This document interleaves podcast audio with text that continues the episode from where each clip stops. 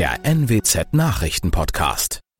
Guten Morgen zum Nachrichtenpodcast der NWZ. Mein Name ist Christian Osterloh. Moin.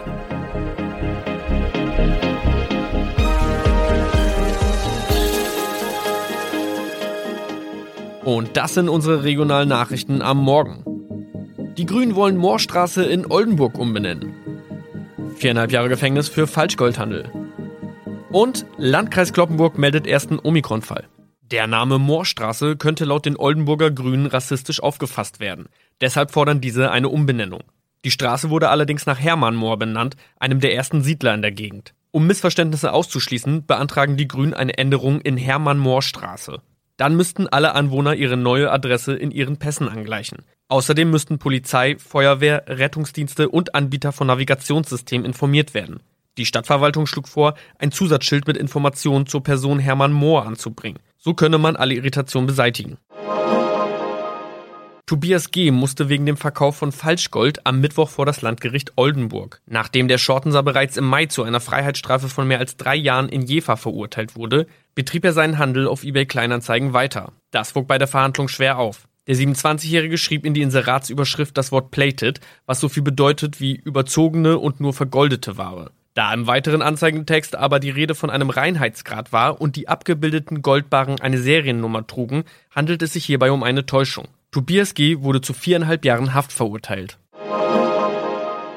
Ein weiterer Fall der neuen Omikron-Variante ist am Mittwoch im Nordwesten bekannt geworden. Der Kreis Kloppenburg bestätigt, dass eine Frau bei ihrer Rückreise aus Südafrika am Hamburger Flughafen positiv getestet wurde. Sie befindet sich weiterhin in Hamburg in Quarantäne. Da die Frau im Landkreis Kloppenburg lebt, sei auch das Gesundheitsamt Kloppenburg für diesen Fall zuständig. Zuvor gab es bereits bestätigte Omikron-Fälle in der Wesermarsch und im Kreis Leer. Das waren unsere Nachrichten aus der Region. Weitere aktuelle News aus dem Nordwesten finden Sie wie immer auf NWZ Online. Und Aktuelles aus Deutschland und der Welt hören Sie jetzt von unseren Kollegen aus Berlin. Vielen Dank und schönen guten Morgen. Ich bin Zoe Tassovali und das sind heute unsere Themen aus Deutschland und der Welt. Grünes Licht. EU lässt ersten Corona-Impfstoff zu. Mutiertes Coronavirus. Reisebeschränkungen für Großbritannien verschärft. Und Fälschung im großen Stil. Maskenbetrug vor Gericht. Es ist ein wirklicher Schritt vorwärts bei der Bekämpfung dieser Pandemie, die für Leid und Horror bei so vielen Menschen sorgt, in Europa und auf der ganzen Welt. Sagte die Direktorin der Europäischen Arzneimittelagentur Emma Cook gestern Nachmittag. Es ist so gekommen, wie schon die ganze Zeit erhofft wurde. Der Corona-Impfstoff der Mainzer Firma BioNTech und des US-Pharma-Riesen Pfizer hat grünes Licht in der EU bekommen. Nach diesem wichtigen Okay der EMA gab es dann am Abend auch schon die nächste Entscheidung. Auch die EU-Kommission hat die Zulassung genehmigt. Sarah Geiser.de in Brüssel. Das ging jetzt im Vergleich zu normalen Zulassungsverfahren ruckzuck. Kommt die Sicherheit da nicht zu kurz? Also die Experten der Europäischen Arzneimittelagentur betonen zumindest, dass das nicht so ist. Sie sagen, bei der Prüfung der Daten von BioNTech und Pfizer seien keinerlei Abstriche bei der Sicherheit gemacht worden. Die analysierten Daten würden den Standards der Verlässlichkeit und Qualität entsprechen, heißt es. Und es sei einer der größten Impfstofftests der Geschichte gewesen. Klar ist aber auch, es fehlen zum Beispiel noch Daten zur Langzeitwirksamkeit. Die müssen so schnell wie möglich nachgereicht werden. Und auch Angaben zu möglichen Nebenwirkungen oder allergischen Reaktionen werden weiterhin noch von der EMA geprüft. Dankeschön, Sarah Geiser.de. Über die ganzen Fakten zum Corona-Impfstoff sprechen wir dann gleich nochmal ausführlich in unserem Tipp des Tages. Bleiben Sie also gerne dran. Die gute Nachricht über die Zulassung des Impfstoffs wird aktuell ja etwas getrübt, und zwar von einer Mutation des Coronavirus, die in Großbritannien entdeckt wurde. Viele EU-Staaten schotten sich deshalb aktuell komplett ab. Auch Deutschland heißt, es darf niemand aus Großbritannien hierher einreisen, nicht per Flugzeug, Bahn, Bus oder Schiff. Die Regelung gilt bis zum 6. Januar und sei eine Vorsichtsmaßnahme, sagte Gesundheitsminister Spahn, bis man mehr über die neue Mutation weiß. In London und Südostengland, wo sich diese Mutation ausbreitet, sind die Folgen auch schon spürbar. Dort wurde ein Shutdown angeordnet mit Ausgangs- und Reisesperren. Mein Kollege Christoph Meyer ist in London. Christoph, wie wirken sich denn die Beschränkungen auf den Alltag aus? Ja, die Stimmung in Großbritannien ist alles andere als gut. Gerade hat man sich noch auf die Schulter geklopft wegen der schnellen Zulassung des Impfstoffs von BioNTech und Pfizer und nun wird das Land vom Rest der Welt quasi abgeschnitten. Zudem sind für große Teile des Landes auch noch die geplanten Lockerungen für die Weihnachtstage zurückgenommen worden. Das hatte Premierminister Boris Johnson zwar vor Tagen noch als inhuman bezeichnet, aber jetzt musste er eine Kehrtwende hinlegen. Ja, das ist verständlich. Aber wie ist denn aktuell die Situation an den Grenzen? Angeblich konnten die Staus auf den Straßen zum Hafen in Dover und dem Eurotunnel recht deutlich reduziert werden im Laufe des Tages. Ähm, schließlich bereitet sich das Land schon seit Monaten auf ein Verkehrschaos wegen eines drohenden No-Deal-Brexits vor. Aber das bedeutet nur, dass die Lastwagen von der Straße auf Parkplätze gelotst wurden. Die Route nach Frankreich blieb gesperrt und das galt auch für die Gegenrichtung weitgehend, denn kaum ein Spediteur wollte seine Lastwagen nach Großbritannien schicken mit der Aussicht, dass sie nicht mehr zurückkommen. Wie genau machen sich denn die Einschränkungen in deinem Alltag bemerkbar? Ja, also Überlegungen, sich mit Freunden oder Nachbarn auf einen Glühwein im Garten zu treffen, sind jetzt vollkommen überflüssig. Auch die Kinder werden ihre Freunde in den Weihnachtsferien wohl nicht zu sehen bekommen. An eine Reise nach Deutschland war für uns schon vorher nicht zu denken, wegen der Quarantänepflichten. Es ist zwar nur ein kleiner Trost in dieser schwierigen Zeit, aber es gibt immerhin noch die Möglichkeit, sich per Video zu sehen. Christoph Meyer war das in London. Danke dir. Und wir wollen auch noch mal kurz in die USA schauen und über die Lage dort sprechen, und zwar mit meinem Kollegen Sören Gies. Sören, wie ist der Stand der Dinge? Alles andere als rosig. Es wird jetzt etwas zahlenlastig. Wir liegen landesweit bei über 18 Millionen Fällen und über 319.000 Toten. Seit rund drei Wochen liegen über 100.000 Patienten in den Kliniken. Gestern stieg die Zahl der Krankenhauspatienten auf über 115.000 an. Da dürfte es kaum verwundern, dass mancherorts, also wie zum Beispiel hier bei mir in Südkalifornien, die Kapazitätsgrenzen erreicht sind und Patienten inzwischen in Zelten behandelt werden müssen. Bei euch wird zumindest schon seit über einer Woche geimpft. Es gab eine Notfallzulassung. Erst gestern Abend waren ja dann der künftige US-Präsident Joe Biden und die künftige First Lady Jill Biden dran. Das Ganze ist vor laufenden Kameras passiert. Wie lief das denn ab?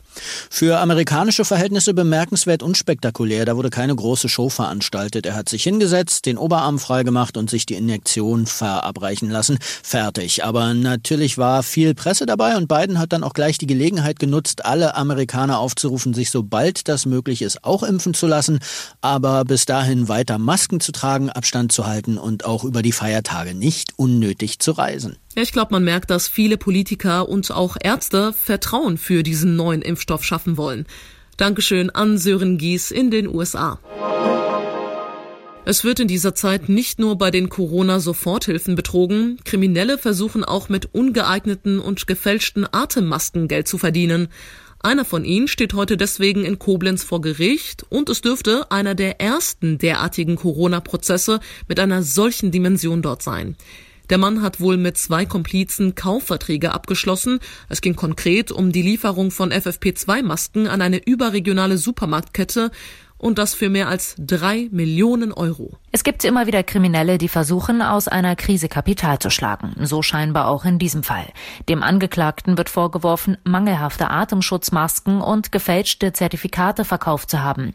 Die Mund-Nasen-Bedeckungen, die als FFP2-Masken angeboten wurden, entsprachen laut Staatsanwaltschaft Koblenz allerdings nicht den Standards. Trotzdem wurden diese Masken unter anderem an einen Supermarkt in Koblenz geliefert. Auch Krankenhäuser und Pflegeheime sollen unter den potenziellen Käufern gewesen sein.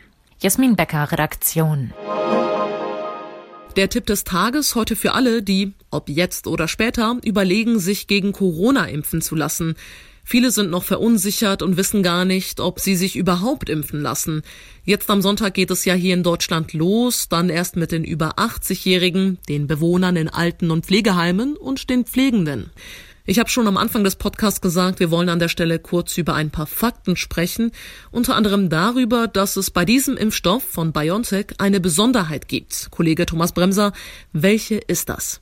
Ja, das Besondere an diesem sogenannten mRNA-Impfstoff ist, es wird nicht das Virus in den Körper gespritzt, sondern nur der Bauplan, quasi ein Schnipsel Virusgen. Und mit diesem Bauplan stellt unser Körper selbst Millionen von Virusproteinen her, die dann als fremd erkannt werden und sich so Antikörper bilden. Das ist quasi die IKEA-Variante einer Impfung. Ich bekomme nicht den aufgebauten Schrank, sondern muss den erst selbst aufbauen. Übrigens, an solchen Impfstoffen wird schon seit mehr als zehn Jahren geforscht, also Neuland ist das nicht. Und trotzdem haben einige Sorgen, weil sie nicht wissen, ob dieser Impfstoff was mit meinen Gen zum Beispiel macht.